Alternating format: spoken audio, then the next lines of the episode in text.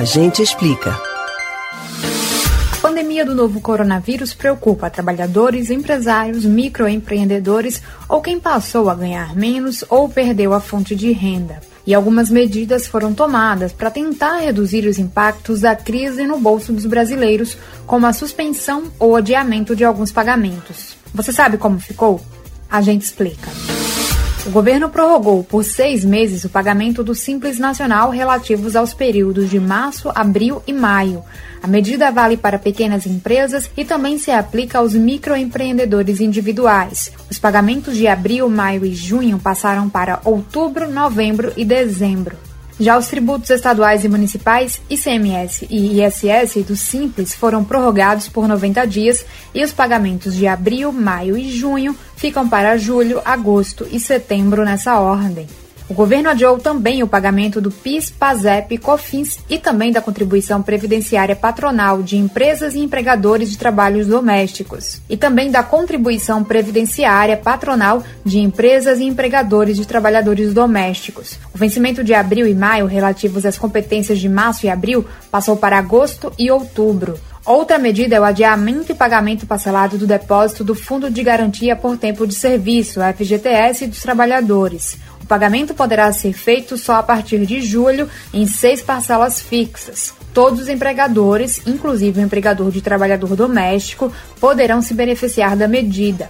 Vai ficar assim fica suspensa a obrigatoriedade do recolhimento referente aos períodos de março, abril e maio, com vencimento em abril, maio e junho. Para ter direito ao benefício, o empregador é obrigado a declarar as informações no E-Social até o dia 7 de cada mês e emitir guia de recolhimento do documento de arrecadação. O recolhimento do FGTS poderá ser feito em seis parcelas fixas, com vencimento no dia 7 de cada mês, com início em julho e fim em dezembro. Outra mudança referente às contribuições obrigatórias das empresas ao Sistema S, que serão reduzidas em 50% por três meses. A estimativa é que as empresas deixem de pagar 2,2 bilhões de reais no período.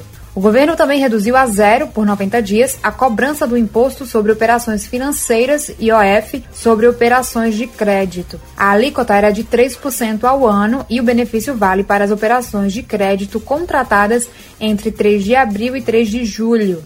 O prazo para a entrega do imposto de renda também mudou por conta da pandemia. Passou de 30 de abril para 30 de junho. O decreto do governo federal também zerou até 30 de setembro as alíquotas do imposto sobre produtos industrializados de artigos de laboratório ou de farmácia, luvas, termômetros clínicos e outros produtos utilizados na prevenção e tratamento do novo coronavírus. O governo federal zerou tarifas de importação de produtos farmacêuticos e equipamentos médicos hospitalares utilizados no combate ao coronavírus. O período com alíquotas zeradas vai até 30 de setembro. Outras medidas também foram aprovadas ou estão em análise. Se você é microempreendedor individual, empresário, produtor rural ou pessoa física, fique atento aos seus direitos e também aos seus deveres enquanto durar a pandemia do novo coronavírus. Você pode ouvir novamente o conteúdo do Agente Explica no site da Rádio Jornal ou nos principais aplicativos de podcasts, Spotify, Google e Apple Podcasts.